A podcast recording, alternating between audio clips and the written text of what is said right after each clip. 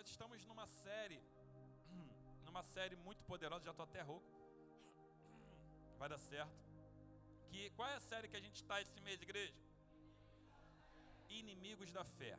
Para você que não me conhece, que está aqui pela primeira vez, meu nome é Rafael Quezada, sou pastor da Igreja United aqui em Campo Grande e é uma honra para mim poder compartilhar com você essa mensagem que eu acredito que vai te ajudar a compreender um pouco mais é, sobre como você funciona, como Deus interage com você e como o inimigo também deseja tirar e roubar de você aquilo que Deus já preparou e já separou para você. Deus já tem coisas preparadas para nós em Cristo Jesus, amém? Agora, não pensa você que porque Deus tem coisas preparadas, que o inferno não tem desejo de tirar a tua atenção dessas coisas, ele quer tirar a tua atenção daquilo que Deus tem preparado para você. Ele tem esse desejo. E, e, a verdade é que nós precisamos compreender e entender o que Deus tem para nós e como nós vamos nos posicionar diante do que Deus tem para nós. Então, a nossa fé, a, a, fé de Cristo Jesus nas nossas vidas, ela, ela é fundamentada, ela é uma fé forte, mas ela sofre ataques. E nós precisamos saber como nos defender desses ataques. Nós precisamos saber como nos proteger desses ataques.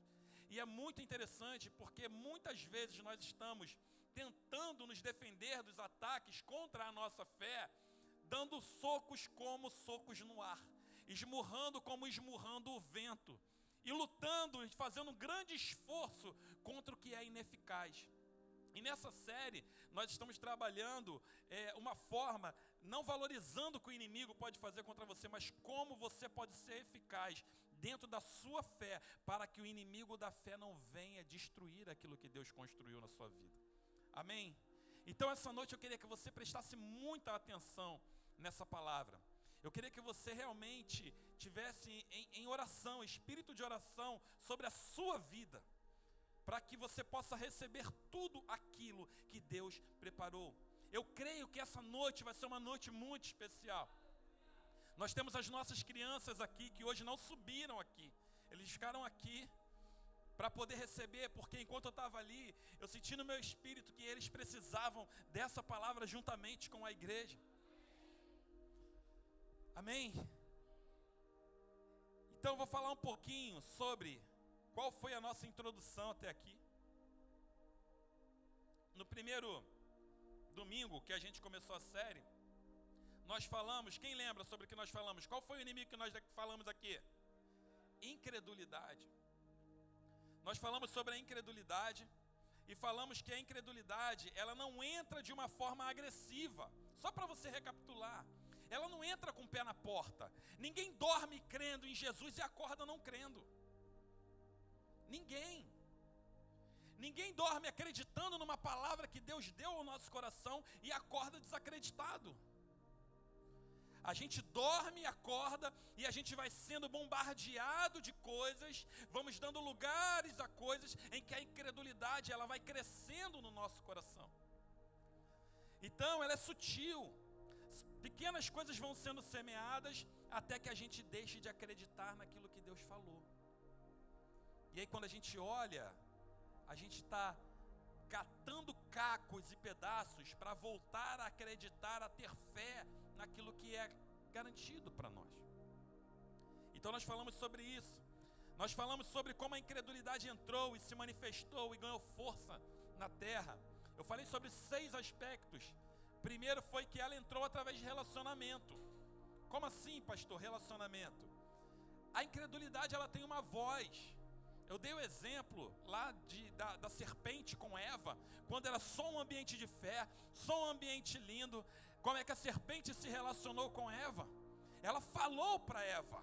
Eva deu ouvidos para a serpente. Então a incredulidade ela tenta ter um relacionamento com você, da mesma forma que a fé ela tenta te resgatar para um relacionamento, mas a incredulidade faz da mesma forma. Então ela tenta ter um relacionamento. Outro ponto que a gente falou foi que ela acrescenta coisas ao que Deus disse. Ela não está satisfeita. A fé, a fé é pura, a fé é simples, a fé é objetiva, a fé é prática.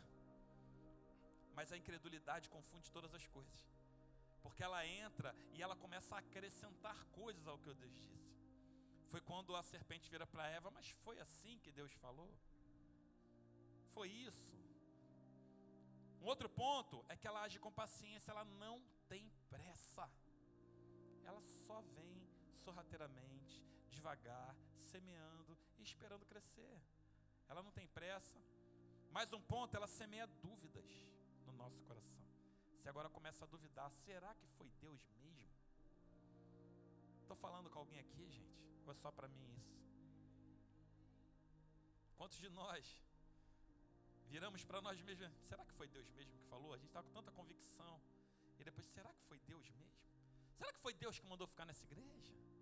Será que foi só a minha, a minha vontade? Será que foi Deus que mandou eu fazer determinada coisa? Será, será, será? Querido, a fé ela não compactua com será. A fé é. A fé é. É sim, sim, não, não. Ou ela é, ou, ou é, filho. Ela é ou é.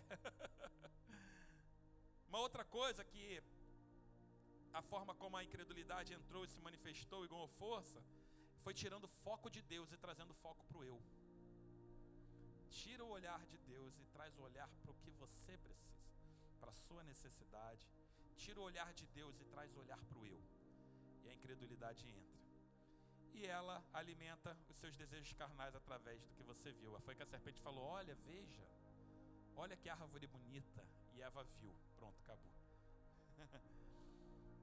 e tudo foi um relacionamento. Então, a incredulidade é uma oposição direta à fé.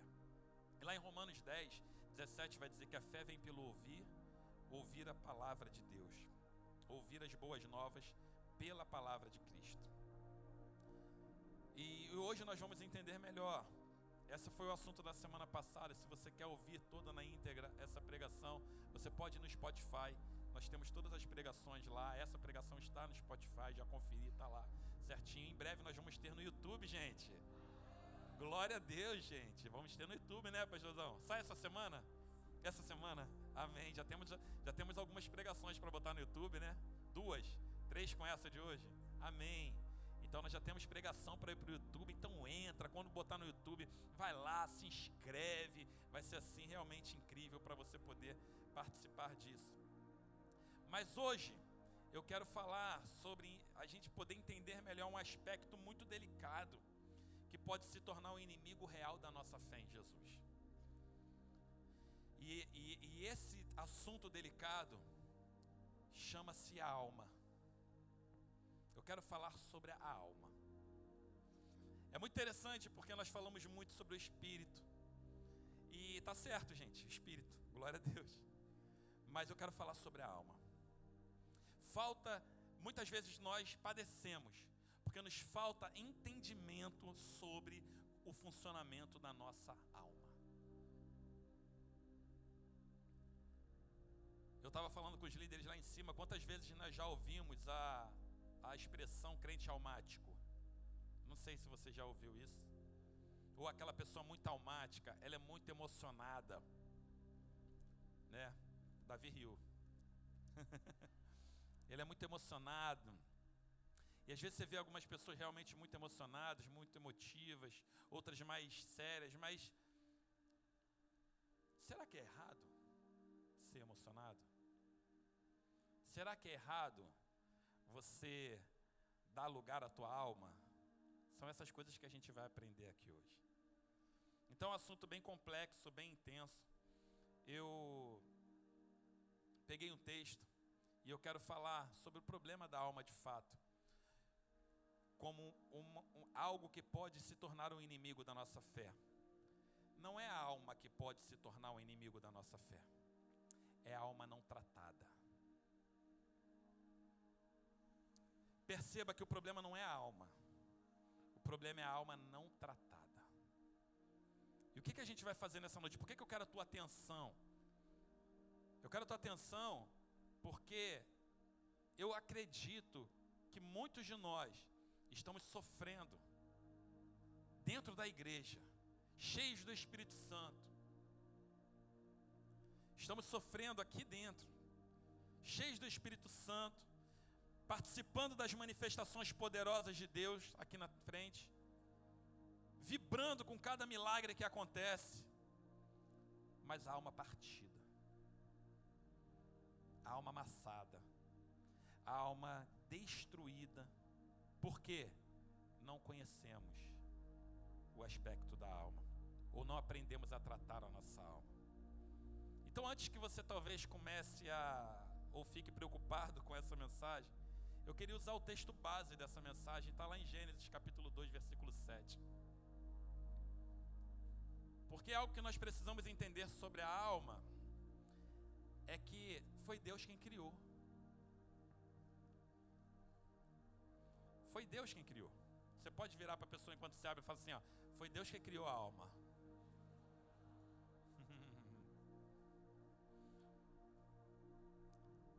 e eu vou ler com você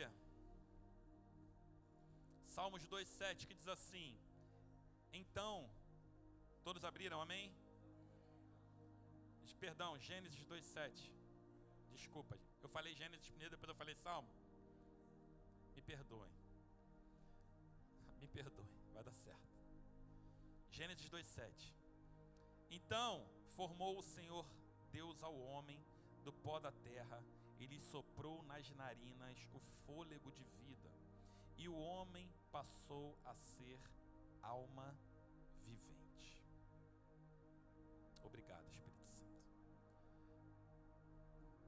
Pai, eu submeto a minha alma ao Senhor nessa hora.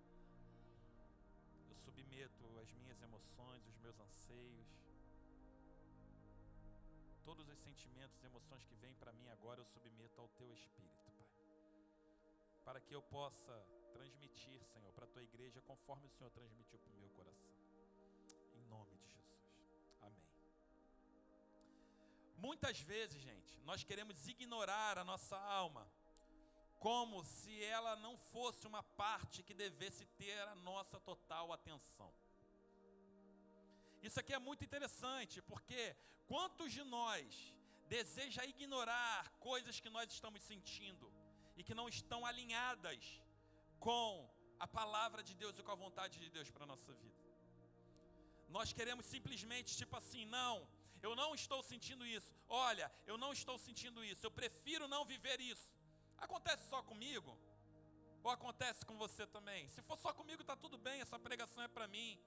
Mas se acontece com você também, presta atenção sobre isso, porque não foi o diabo que te inventou a sua alma, foi Deus. Não foi o diabo que te deu uma alma, foi Deus. Por isso que ela, não tratada, ela pode te prejudicar, mas se ela for bem cuidada, ela vai te levar a lugares onde Deus quer que você esteja. E às vezes a gente trata a alma como inimigo de fato. Então, se ela fosse um inimigo de fato, foi Deus que colocou o inimigo dentro de mim. Isso seria uma heresia. Se Deus plantou dentro de mim, no ápice da perfeição, na criação de todas as coisas, Ele me deu uma alma, Ele me deu um espírito, Ele me deu um corpo, é para a glória dEle, é para o uso dEle. E nós realmente não entendemos muito bem isso. Nós aprendemos muito bem sobre o espírito, sabemos que o corpo é completamente desesperado pronto para cometer qualquer tipo de pecado, fede se não tomar banho, apodrece quando morre, e a alma a gente vai só não cuidando, e a gente vai só ignorando a alma. Mas esse texto de Gênesis 2,7 fala justamente sobre essas três coisas, porque diz que Deus formou, Ele fez, Ele criou um corpo fez um homem do pó da terra. Então ele fez um corpo, Deus fez um corpo. O seu corpo é para a glória de Deus. Por isso o apóstolo Paulo fala: não entregue os vossos corpos para devassidão. Porque vocês pertencem a Cristo. Deus fez um homem, um corpo. E diz: só isso não, soprou nas narinas o fôlego. Espírito. no original, o fôlego é o espírito. E diz: E o homem passou a ser alma vivente. E nós desconsideramos muitas vezes que foi Deus quem nos deu o espírito, alma e o corpo. E nós fazemos uma dicotomia, repartimos o homem em, o homem em duas partes. Ignoramos a alma, não, ela não serve para nada, porque ela só me coloca em furada. Não! Ela pode até te levar para furada. Mas hoje você vai sair daqui aprendendo a como dominar a sua alma. Se você depois de hoje for para furada, você vai consciente de que foi você que não dominou a sua alma. Eu vou te dar ferramentas para que você saia daqui hoje dominando a sua alma. Sabe por quê, gente? Deu forma é corpo, deu fôlego é espírito, e alma, no original, é vida. E aí a gente, se você for olhar na Bíblia, essa palavra alma, nesse formato ela aparece 367 vezes na palavra. Só em Salmos ela aparece mais de 110 vezes. E aí tu pensa, Davi era um cara almático. Porque pensa num cara que falou de alma foi o tal do Davi. Mas olha que interessante, a Bíblia diz que ele era o homem segundo o coração de Deus. Porque Davi não usava a alma dele contra ele, ele usava a favor dele. O problema não é você utilizar das suas emoções. O problema é quando você usa as suas emoções contra você e não a seu favor. Quando Deus nos criou, Ele nos criou com a capacidade de utilizar das nossas emoções ao nosso favor e não contra nós. Ele não aniquilou, quando você veio para Jesus, Ele não aniquilou a sua alma para que você fosse agora só corpo e espírito. Ele veio para te ensinar a lidar com tudo que Ele te deu: corpo, alma e espírito. A alma, no original, fala ser vivo, criatura, mente, desejos, emoção, paixão, intensidade. Deus nos deu uma alma para ser tratada e não distratada e não ignorada. E às vezes é o que a gente faz, a gente ignora a alma como se ela fosse irrelevante nas nossas vidas. A gente simplesmente, olha, eu prefiro ignorar isso. Vou cuidar do meu espírito. Alguns já estão aprendendo até a cuidar do corpo. Glória a Deus por isso. Amém? Mas e a alma? E a parte que é de fato a sua vida aqui? Que é de fato a sua mente, os seus desejos, o lugar das suas paixões, dos seus afetos. Estão na sua alma, querido, não estão no seu espírito, e nem na sua carne. Quando você se apega emocionalmente a alguém e se apaixona, é através da alma que isso acontece. Não é através do espírito. Ah, mas como assim, pastor? Sim, é assim. A Bíblia vai falar, eu não lembro agora, mas eu acho que é. Esqueci agora, Jacó. Posso procurar para você daqui a pouco te passar essa referência. Mas a alma dele se apegou à alma dela a vida dele se apegou. Quando você se apaixona por alguém, você está se apaixonando através da sua alma.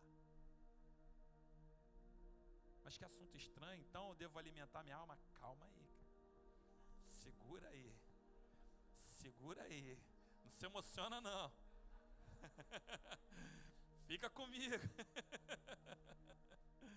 Eu só estou querendo explicar para você como é que a alma ela tem um papel fundamental na nossa vida. E se ela é vida para você, quando você ignora a sua alma, você está ignorando quem? A sua vida. Você está ignorando a sua vida. E é por isso que muitos de nós estamos dentro da igreja apáticos. Davi e Jonatas. Não, mas tem um outro aqui que é uma mulher. Isso, Diná. Gênesis 34, a filha de Jacó, foi isso mesmo. Mas você vê o próprio relacionamento de Davi e Jonatas. A alma que se apegou, criou identificação. A minha vida conectou com a vida dele. É a alma que faz isso. Deus nos deu uma alma então para ser tratada, querido. E quando nós não tratamos a alma, nós ignoramos a alma e os seus aspectos e a força que ela tem na nossa vida, a gente começa a se enroscar. A gente começa a se atrapalhar. E por que, eu quis que as crianças estivessem aqui hoje? Eu não, né? Mas eu creio que foi o Espírito que quis.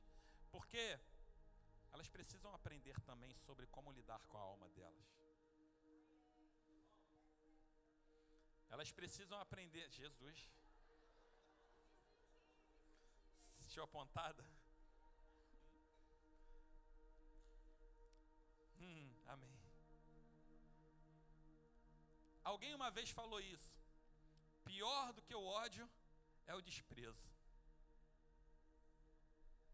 Porque o ódio ainda tem algum sentimento. Mas o desprezo, ele simplesmente não nutre nada por ninguém. E por que a gente despreza a alma? Se você tiver que fazer então alguma coisa com a sua alma, que no mínimo você odeie, mas nunca despreze a sua alma. Nunca despreze a sua alma. Porque Deus te deu ela para um propósito. A nossa alma começa a se tornar nossa inimiga inimiga da nossa fé, quando nós a desprezamos ao invés de tratá-la. Sabe por que muitos de nós estamos presos na nossa alma? Porque nós estamos desprezando ela. E nós não estamos tratando ela. Uma nova criatura com uma nova mente precisa encontrar um lugar para viver a vida de Cristo. Cristo não veio aniquilar a alma, ele veio tratar a alma. Em João 10,10, 10, olha o que, que Jesus fala: o ladrão vem somente para roubar, matar e destruir. Mas eu vim para que tenham vida e a tenham em abundância. A palavra, a tradução para vida, é estado de alguém que está cheio de vitalidade e é animado, que tem uma alma viva. Jesus não veio aniquilar a nossa alma, ele veio, olha, eu vim, o ladrão veio para roubar, matar, destruir. Eu vim para que você tenha uma alma vivificada dentro de você e tenha de que maneira abundante. Eu vim te resgatar e te mostrar como era lá no Éden, quando meu pai, quando nós fizemos Adão a imagem e semelhança, e nós levantamos do pó da terra e nós sopramos nele o espírito e fizemos dele uma alma que vive. Igreja, nós precisamos ser almas viventes na igreja, na terra onde nós estivermos, aonde nós formos plantados, nós precisamos ser almas viventes. E parar de achar que a nossa alma é nossa inimiga, não. É o não saber cuidar dela ou ignorá-la que faz com que você não a entenda. E aí sim, se torna pedra de tropeço para você. Ah, mas como assim, pastor? Até o próprio Jesus, ele veio para salvar o mundo, ele se entregou, para que foi crucificado. Mas a Bíblia vai dizer que Jesus é a pedra de esquina. O próprio Jesus, para aqueles que o receberam, ele foi uma pedra de construção, mas para aqueles que não o compreenderam, ele foi uma rocha de tropeço e pedra que faz cair, querido. Então a mesma coisa acontece conosco em relação à nossa alma. Quando nós não a compreendemos, quando nós não buscamos compreender a, a, a, a vida que Deus nos deu através da nossa alma, o, o, o sopro, nós tropeçamos e caímos. E a gente fica naquela tropeça, cai e levanta, tropeça, cai e levanta, tropeça, cai e levanta. Mas Deus não tem isso para você. Cristo não tem isso. Então o que é alma, pastor? Lugar de vida. Fala, lugar de vida. Você precisa então temer a sua alma? Não. Não. Ela que tem que temer você. Deus que você serve. A alma é lugar de vida, é lugar de desejo, é lugar de emoção e é lugar de paixão do ser humano. A nossa alma começa a se tornar um problema quando nós expomos ela mais a relações terrenas do que a relações eternas. Além de ignorar, quando nós damos atenção para ela, nós damos atenção para relacionar ela com ações terrenas, ao invés de com ações eternas. Aí ela começa a ganhar força de inimigo. Aí você começa, ai caramba, eu sou um crente almático. E aí as coisas não mudam. Por quê? Você está relacionando com o que é terreno e a sua alma foi feita para relacionar com o que é eterno. Da mesma forma como o seu espírito também.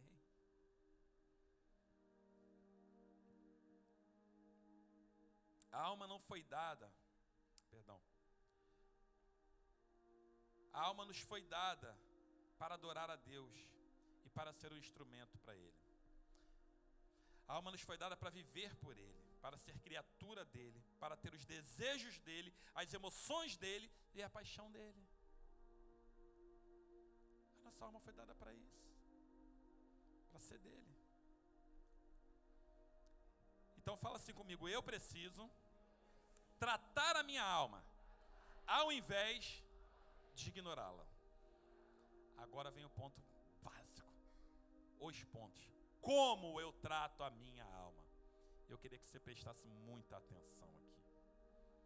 Porque aqui nós vamos falar sobre cinco aspectos de como você vai tratar da sua alma a partir de hoje. Você pode tomar nota desses textos que eu vou compartilhar com você e desses pontos. E quando a sua alma estiver desfalecendo, quando a sua alma estiver confusa, porque não é, eu não quero dizer para você que essas coisas não vão acontecer, vai acontecer. Nem todo dia a sua alma vai estar se sentindo, ó, oh, você no espírito está completamente vivo, mas a alma está abalada. Você vai precisar saber como que você vai lidar com isso. Isso precisa estar tá colado, talvez num bloco de notas do seu telefone, para que você possa olhar para isso em cada um desses pontos e todos mais que o Senhor te der, você possa trabalhar isso para se tornar de fato um crente, um homem e uma mulher de Deus, que não se move pelas suas emoções carnais, mas se movem pela eternidade. Então, como, pastor, eu trato a minha alma? Primeiro ponto, guardando ela. Olha que interessante. Deuteronômio 4, 9, só no iníciozinho do versículo ali na primeira parte, vai dizer assim: olha, tão somente guarda-te a ti mesmo e guarda bem a tua alma, guarda bem as tuas emoções, guarda bem as tuas paixões. É a mesma palavra que nós lemos lá em Gênesis 2:7, quando Deus criou o homem. É a mesma coisa. Essa palavra guardar, sabe o que é? Vigiar, observar, prestar atenção, ter responsabilidade sobre. Quando Deus fala, olha, guarda bem a tua alma, Ele está falando, tenha responsabilidade sobre a sua alma. Não é mais ela que te governa, não é ela que te dirige, é você que dirige ela. É você que governa ela. E por isso você tem o Espírito de Deus. Porque o Espírito Santo de Deus vai te ajudar a governar a sua alma. Ele fala: observa a sua alma, preste atenção nela, não ignora.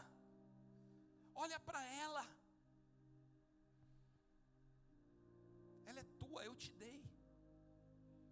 Guarda, cuida, tenha responsabilidade. São todas essas palavras de guardar. Sabe o que, que muitas vezes acontece conosco? Nós conferimos a responsabilidade da nossa alma ao outro.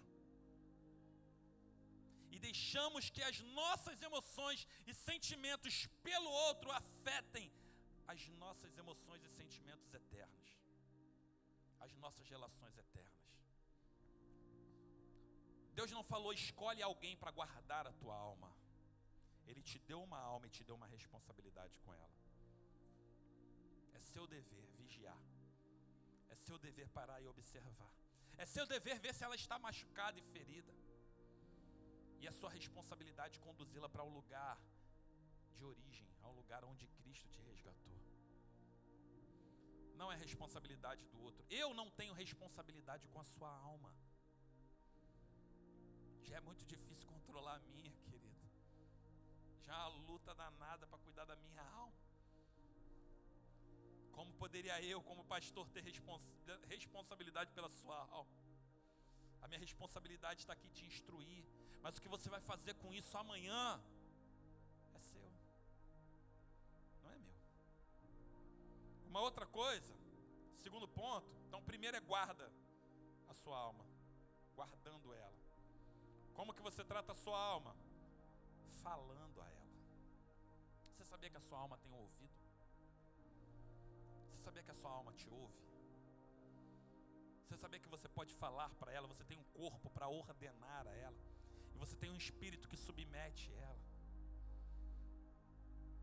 Você sabe que ela está lá, você sabe que ela existe, você sabe que as emoções vêm. Você não é. E ela vai lá. E você pode falar a ela. Lá em Salmo 116, 7, eu vou te dar alguns textos para que você possa ver de fato. E aqui eu estou falando agora, tu vai ver muitos salmos. Você vai ver o cara mais almático da Bíblia, Davi, falando. E ele fala para a alma dele: Volta, minha alma, a teu repouso, pois o Senhor te fez bem.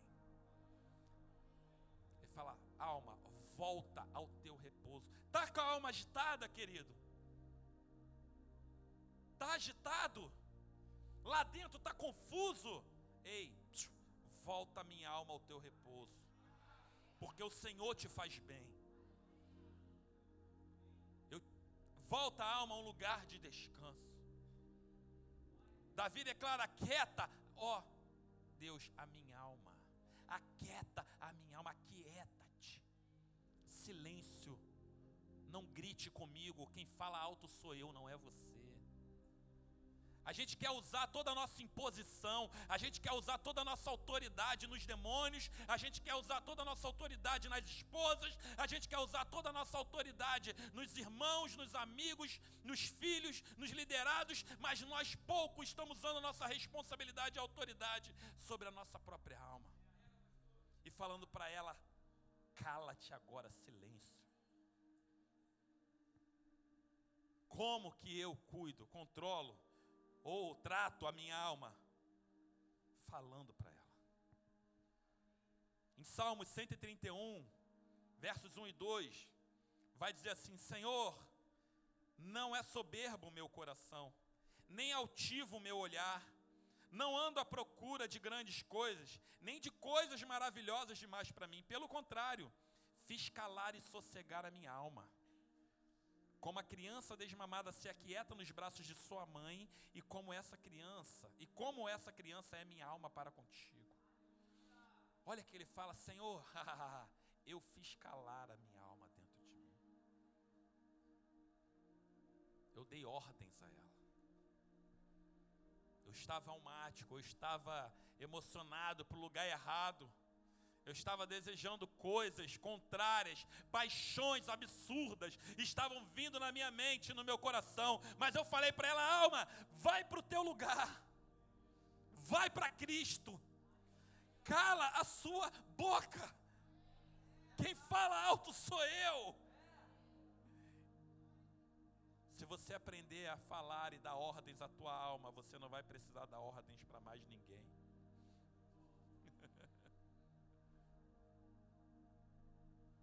Quando nós não falamos a nossa alma, quando não a dominamos e damos ordem em direção a ela, outras vozes fazem isso com ela. A sua alma tem um ouvido, querido. A sua alma tem um ouvido e você precisa fazê-la saber quem manda nela. Se você não manda, outras vozes começam a mandar. Já você perdeu a responsabilidade e passou a responsabilidade para outro. Uma outra coisa, uma outra maneira de tratar a minha alma é ofertando ela, é entregando ela. Em Salmos 25, 1, Davi fala assim: Olha, a ti, Senhor, elevo a minha alma. Essa palavra elevo fala de entrego. Essa palavra fala de toma. Quando ele fala a ti, Senhor, toma, toma a minha alma, eu te entrego. Coloco nas tuas mãos. Quantas vezes nós fazemos orações assim, Deus, quando nós estamos, né, virados no giraia, com a alma lá bagunçada dentro de nós, quantas vezes nós falamos, alma, cala-te, quantas vezes nós falamos, Senhor, aqui ó, eu te entrego essa agitação, eu te entrego essa angústia, eu te entrego essa depressão, eu te entrego essa ansiedade, eu te entrego, nós precisamos fazer isso. Querido, funcionou para Davi, por que não vai funcionar para você?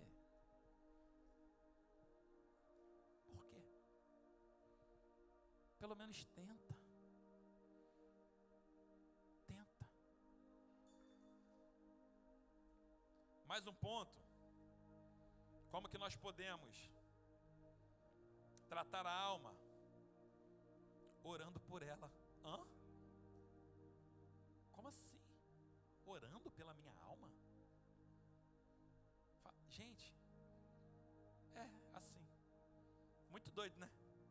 Mas está lá, eu vou ler com você Salmos 29, 22, 19 e 20.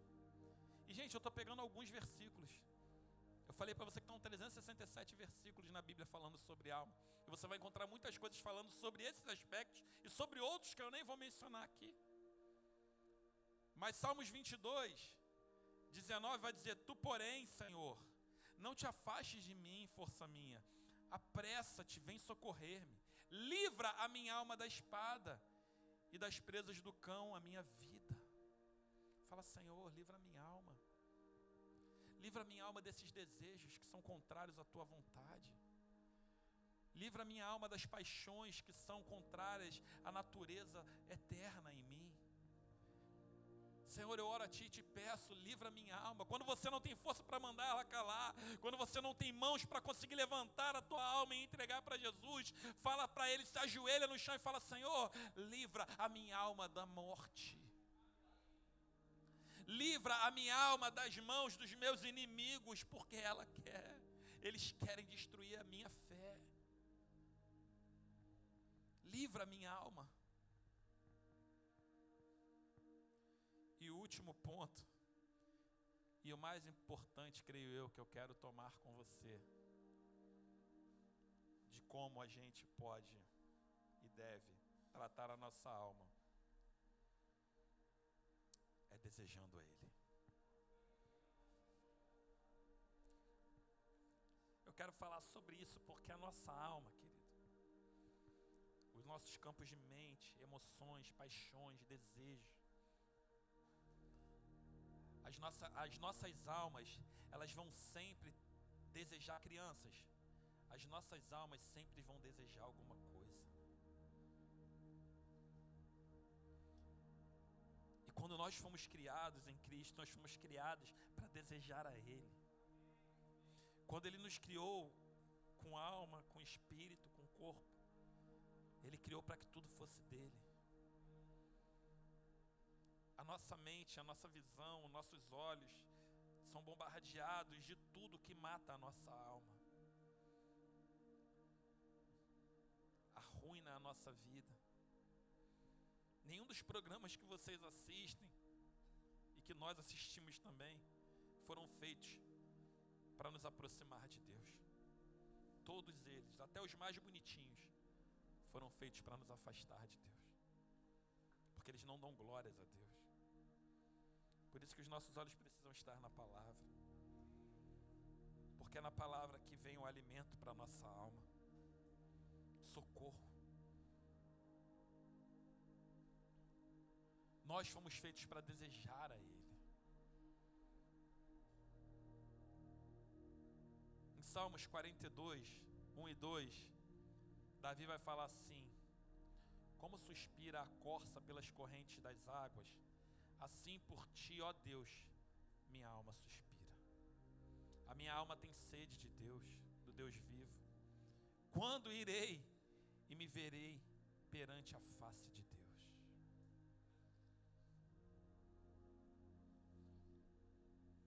Ele fala: minha alma tem sede, a minha alma tem fome de ti. Tá vendo? Não é um problema com a tua alma, não. Só precisa conhecer ela e levar ela para o lugar certo, para perto de Deus. A sua alma vai sempre se afeiçoar com alguma coisa. Você pode ter certeza, sabe por quê? Para te manter vivo, porque a alma é vida. Para te manter vivo, ou com sensação de vida, você vai precisar fazer com que a sua alma, ou permitir que a sua alma se afeiçoe a algo ou a alguém. É nesse lugar que os ídolos entram. É nesse lugar que os ídolos tomam força na nossa vida. É nesse lugar que o amor ao dinheiro entra. É nesse lugar que as paixões obscenas entram. É nesse lugar que a angústia entra também, a tristeza entra. Você vai ver por diversos salmos, Davi falando: Estou angustiado, até quando os inimigos vão prevalecer contra mim? Você vai ver o próprio Senhor Jesus no Getsemane, antes de ser crucificado, vira para os discípulos dele, Pedro, Tiago e João. Estou angustiado, a minha alma está aflita até a morte. Preciso de vocês.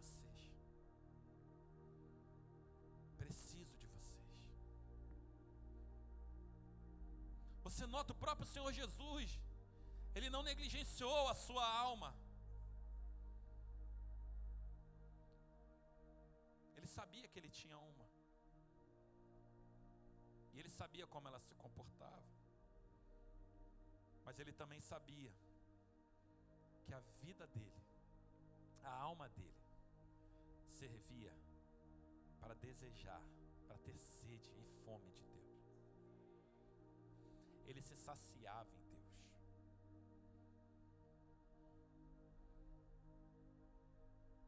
Em Salmo 63, 8. O salmista também fala: A minha alma se apega a ti. A tua destra, a tua mão direita me ampara. Fala: Minha alma está amarrada a ti, ela está presa a ti. Ela está presa a ti.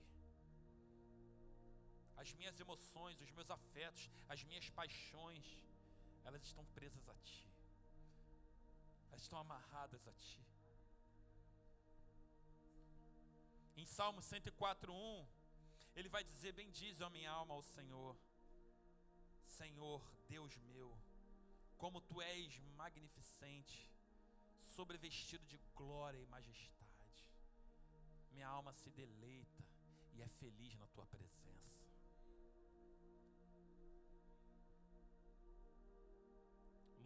Pode subir, por favor. Eu creio que nessa noite o Senhor quer fazer algumas coisas aqui muito pontuais, específicas. Eu creio que essa noite, além desse aspecto que a gente está entrando, eu creio que o Senhor quer manifestar curas, milagres aqui nessa noite. Coisas sobrenaturais. Eu creio nisso. Mas primeiro Ele vai tratar com a nossa alma. Vai ser de dentro para fora, querido.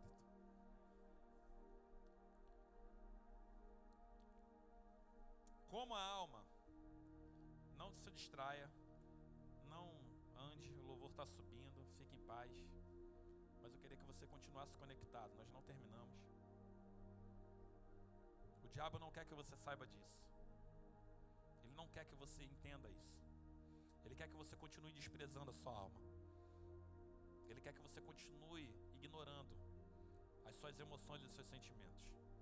E não é sobre ignorar, é sobre tratar. Sobre tratar. A partir de hoje, nós vamos tratar a alma. Todos nós vamos saber como tratar, como falar para ela: cala tua boca, fica quieta, senta lá, Jéssica. Nós vamos tratar a nossa alma.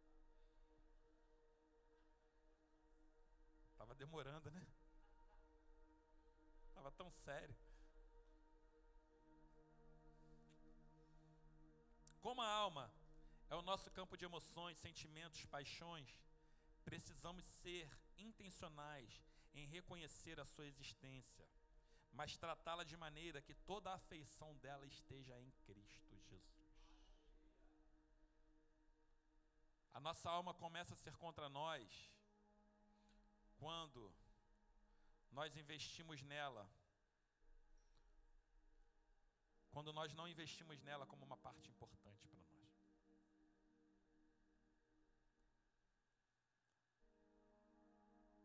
Negligenciar a alma, querido, é negligenciar quem fez a sua alma. Negligenciar a alma é pecado. Porque uma alma ferida não cumpre a sua missão. Uma alma destruída não cumpre a sua missão. Uma alma amargurada não cumpre a sua missão. Uma alma ofendida não cumpre a sua missão.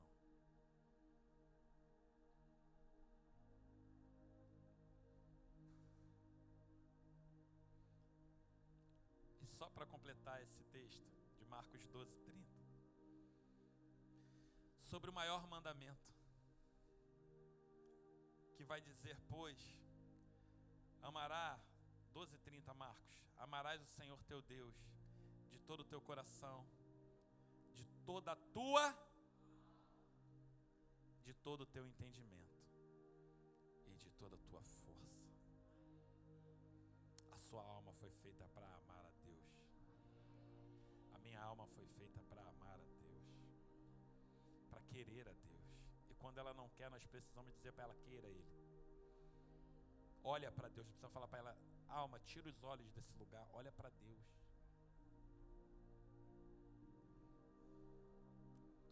Olhos, tira, sai daqui. Alma, tira os olhos desse lugar, olha para o Senhor.